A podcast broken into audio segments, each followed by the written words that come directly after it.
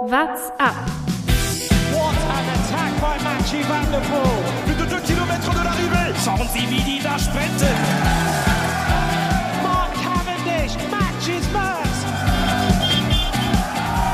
Tadej the Tornado wins the Tour de France. Are you a little cannibal? Nah, nah, little cannibal, come on. Tourfunk, die tägliche Dosis Tour de France. Etappe 17 der Tour de France war die kürzeste Etappe der diesjährigen Tour de France.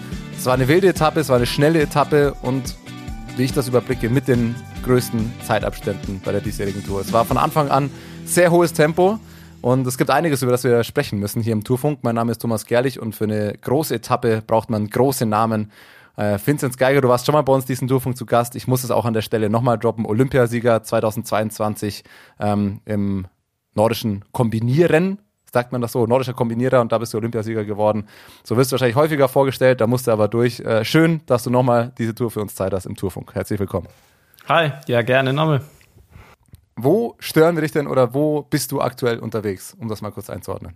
Ich bin jetzt gerade wieder daheim. Ich war jetzt in Oberhof äh, beim Lehrgang, aber ich bin heute wieder heimgekommen und habe Gott sei Dank das meiste von der Etappe heute sehen können. Du hast im Vorgespräch schon erzählt, auf der Autofahrt geguckt. Äh, man kann es nicht kurz zusammenfassen. Was sind deine Gedanken? Was, wie, wie war die Autofahrt heute für dich, während du Tour de France geschaut hast?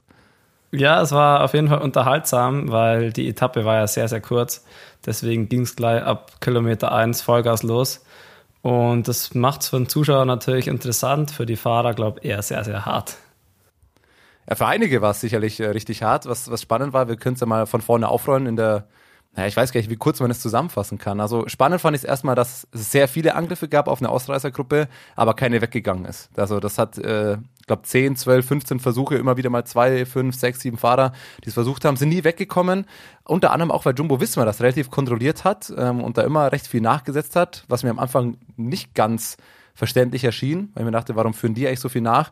Ähm, und dann entstand ewig keine Gruppe, dann kam die erste Zwischensprint-Wertung, Wout von Art wird nur Zweiter, aber ähm, es gibt verschiedene Zahlen, die ich heute auf Twitter gelesen habe. Ich bleibe mal bei der, die die offizielle Tour de France äh, durchgegeben hat. Wout von Art fehlt rechnerisch noch ein einziger Punkt in der Wertung ums grüne Trikot und er hat es rechnerisch sicher. Können wir ihm heute schon gratulieren? Ja, ich denke, ihm kann man auf jeden Fall gratulieren, aber ähm, die anderen Trikots, die sind noch spannend. Ja, so ein grünes Trikot, da wird wahrscheinlich nichts mehr passieren, haben wir die letzten Tage auch schon gesagt. Das bleibt. Ähm, dann fand ich spannend, es ging die Gruppe mit Alexei Luzenko und Thibaut Pinot. Da könnte man jetzt denken, zwei Namen wie du durchziehen. Also ich habe das Gesicht von Thibaut Pinot immer mal wieder beobachtet. Ich glaube, da war nicht mehr viel Luft nach oben. Der ist da schon Vollgas hochgeknallt. Denkt man erstmal, okay, die reißen jetzt mal ein Loch, aber die sind gar nicht weggekommen. Die haben sich na, also eigentlich quasi gar keinen, gar keinen Vorsprung aufbauen können, weil hinten so nachgesetzt wurde. Hast du kurzzeitig mal Hoffnung gehabt oder Gedanken gehabt, dass die irgendwie durchkommen könnten? Ja, ich, heute war ich wirklich sehr skeptisch. Also wenn, dann hätte sich gleich am Anfang eine Gruppe bilden müssen, glaube ich, dass es dann äh, einen großen Abstand gibt. Aber das war dann nie mehr eigentlich, also nie wirklich viel Abstand. Und dann war klar, dass irgendwann UAE das Tempo machen wird. Und dann war mir schon klar, ist okay. Vielleicht den ersten und den zweiten Berg noch, aber dann wird es irgendwann Schluss sein. Ja, waren vier Bergwertungen heute am Ende mit. Ähm, ja, Bergfinish auch. Beim ersten Berg muss man noch so weit mitnehmen. Simon Geschke, der da wieder hinter den Zweien durchkommt und als Dritter noch sechs Punkte mitnimmt. Also der heute noch mal ein bisschen gepunktet hat. Hinten raus haben auch noch ein paar andere gepunktet. Da kommen wir dazu. Die größte Thematik der heutigen Etappe war dann eigentlich, die Etappe geht los. Rafael Maika startet gar nicht erst. Nach seinem Kettenriss gestern hat sich verletzt. Und man denkt sich, okay, also ich kann hier mal die Nachrichten aus unserem Gruppenchat vorlesen. Drei Leute schreiben, jetzt ist Pogacar komplett alleine. Gestern haben wir uns noch dazu hinreißen lassen, zu sagen, Jumbo Visma ist UAE deutlich überlegen. Was ist heute mit UAE passiert? Ja, also ich muss sagen, ich fand es erstaunlich, dass die so stark gefahren sind heute, weil die letzten Tage habe ich gedacht, okay, das Team fällt auseinander und dann Maika auch noch weg, aber die sind ja heute sensationell gefahren. Erst hier der Mikkel Bjerg, der, also eigentlich, eigentlich kennt man das von ihm gar nicht, dass der über die Berge so drüber kommt und so ein geniales Rennen gefahren und dann eben Brandon McNulty auch noch. Ja, das war schon echt, echt richtig cool. Also man könnte sagen, also ich fand es witzig, sagen wir es mal so, mit den Worten von Jaron Thomas, der wurde im Ziel danach äh, interviewt, der hat gesagt, naja, also es war schon krass, dass er gefahren wurde, Respekt für UAE, dass sie die Etappe gewinnen, alles verdient, aber dass dann, und das klingt ja fast schon ein bisschen böse, aber das sagt dann, dass jemand wie Mikkel Bjerg da das halbe Peloton und ihm am Berg so viel Zeit abnimmt, das hat schon gesessen. Das hat richtig wehgetan zu sehen, wie so einer, weil das war kein Helfer mehr, was er gemacht hat. Der hat die, im Endeffekt die halbe Top Ten des Gesamtklassements hat er hinten rausgefahren. Am zweiten Berg und danach kamen ja noch zwei Berge. Ich hatte zwischenzeitlich das Gefühl, ich dachte immer, sind die schon am letzten Anstieg, so viel wie die da hochfahren? Die sind ja dann teilweise am dritten der vier Berge sind ja nur noch vier Mann vorne gefahren. Und da wusste man, hey, es kommt noch ein kompletter Anstieg.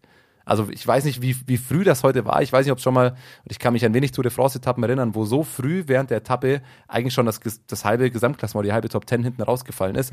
Es wird mich, ich fand es spannend, weil eigentlich denkt man, okay, morgens, du kriegst die Nachricht, okay, äh, Rafael Maika kann gar nicht erst starten. Der war die letzten Tage und auch die letzten Wochen mit der wichtigste Helfer von Tadej Pogacar. Könnte man denken, boah, harter Schlag für Team UAE. Jetzt erklär du es doch mal als Leistungssportler.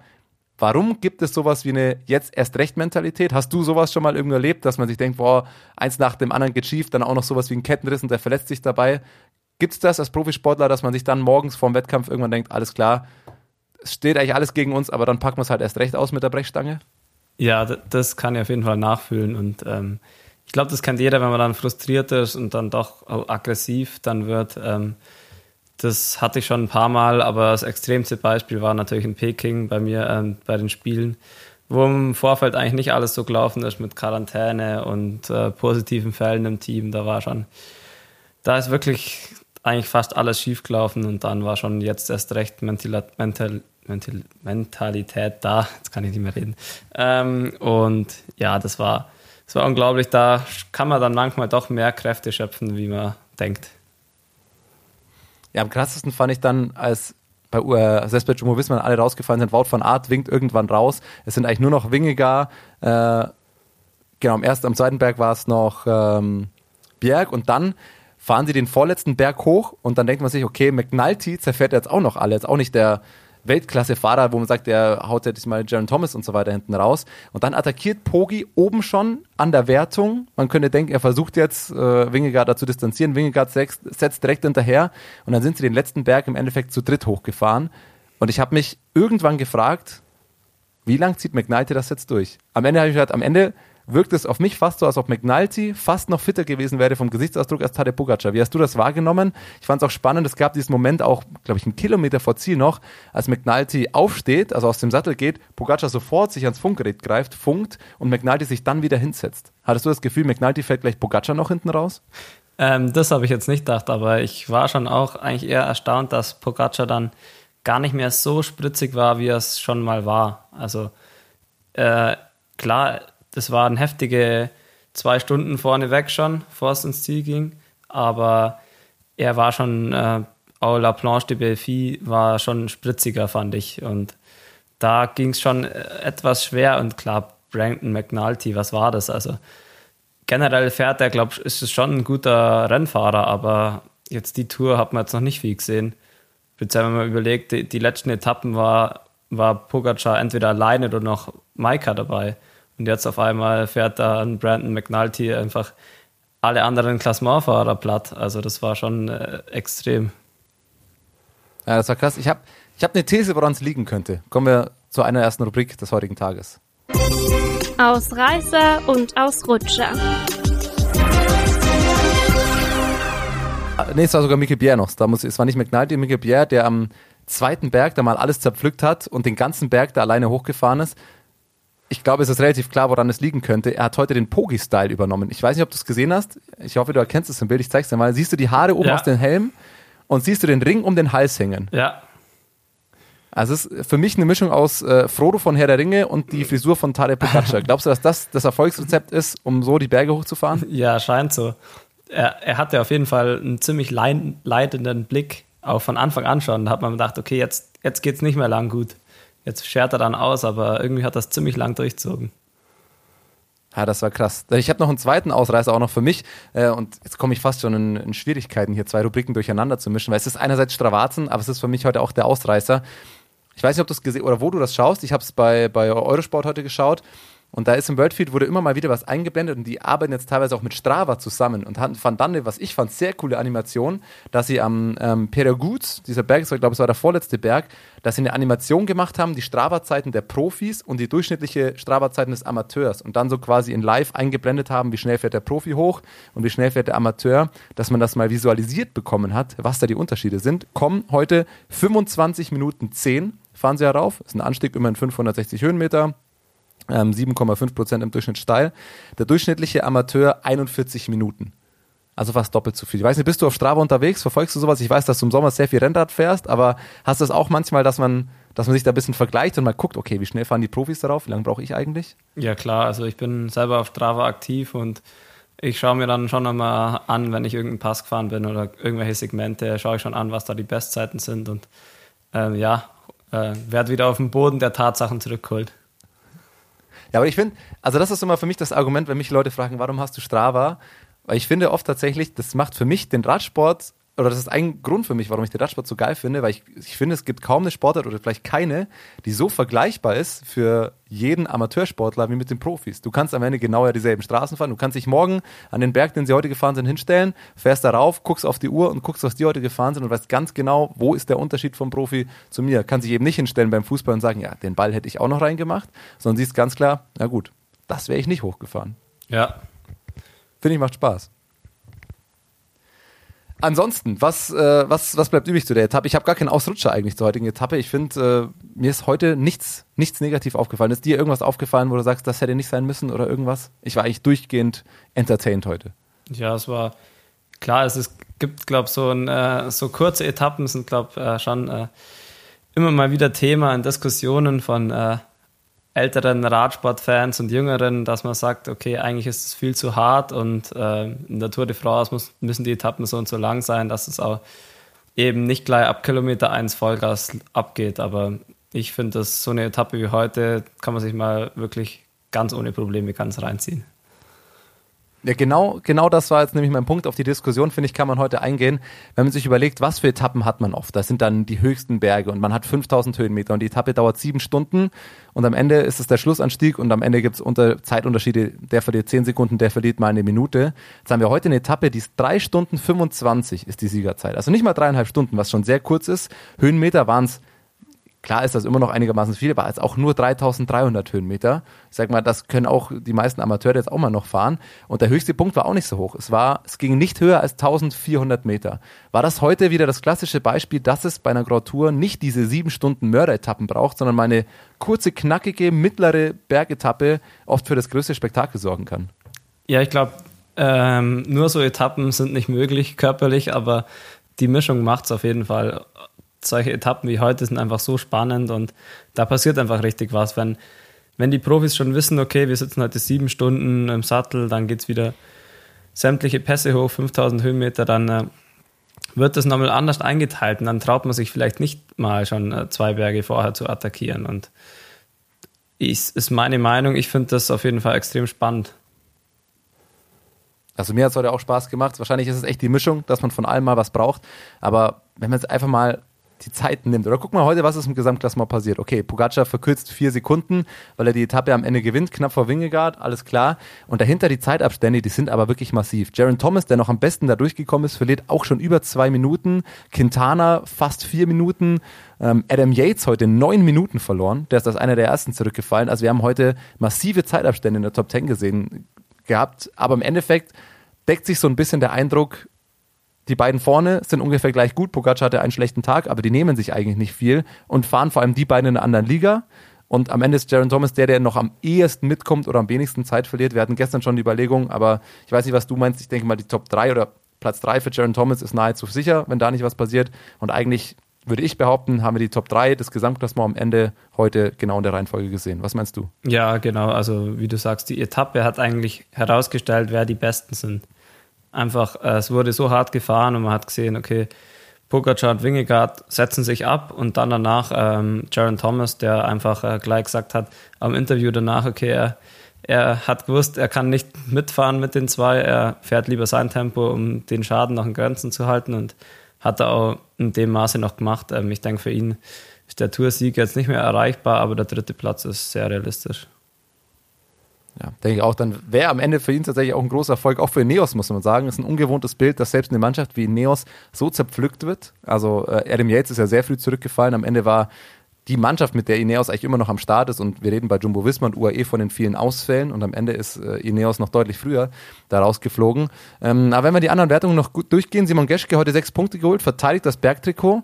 Ähm, es wird greifbarer für ihn, auch wenn man sagen muss, eine Etappe wie heute mit dem Ausgang darf morgen nicht mehr passieren, weil man dann halt sieht, mit Bergfinish, morgen haben wir sogar eine Ohr-Kategorie als Bergfinish, jetzt auf Platz zwei und drei sind halt jetzt auf einmal Jonas Wingegar und Tadej Pogacar. Jetzt bin ich natürlich gespannt, weil das deckt sich mit dem Ausblick auf morgen. Glaubst du, dass wir nach der Etappe heute sowas ähnliches morgen überhaupt nochmal erwarten können? Oder sind gerade die Kollegen von Team UAE eigentlich so, dass sagen, alles klar, äh, uns raucht es heute so aus den Beinen, morgen wird wieder eine Gruppe gehen, weil das zweimal hintereinander kann man nicht packen. Die Etappe morgen ist auch wieder nicht so lang, auch nur 144 Kilometer. Ich glaube, denen bleibt nichts anderes übrig. Ähm, ich glaube, Pogacar hat es deutlich gemacht, er will gewinnen und er will auch morgen wieder was rausholen, deswegen müssen sie es probieren zumindest. Ob es möglich ist, wird schwierig, aber sie müssen es probieren, weil ähm, klar, Pogacar ist der stärkere Zeitfahrer, aber ich denke, sie müssen ähm, morgen versuchen, nochmal, nochmal ihn zu schwächen, Wingegarten nochmal vielleicht dass er doch mal wegkommt, was unwahrscheinlich ist, aber eine andere Möglichkeit gibt es nicht. Ja, dann ist morgen der letzte Tag, wo die, wo die großen Bergpunkte vergeben werden. Wenn man bei der Wertung bleiben und aus Sicht von Simon Geschke, wäre morgen erst ein Berg der Or-Kategorie, dann erste Kategorie und dann Or-Kategorie Zielankunft. Ich glaube, für Geschke wird es schwierig, eine Etappe zu gewinnen.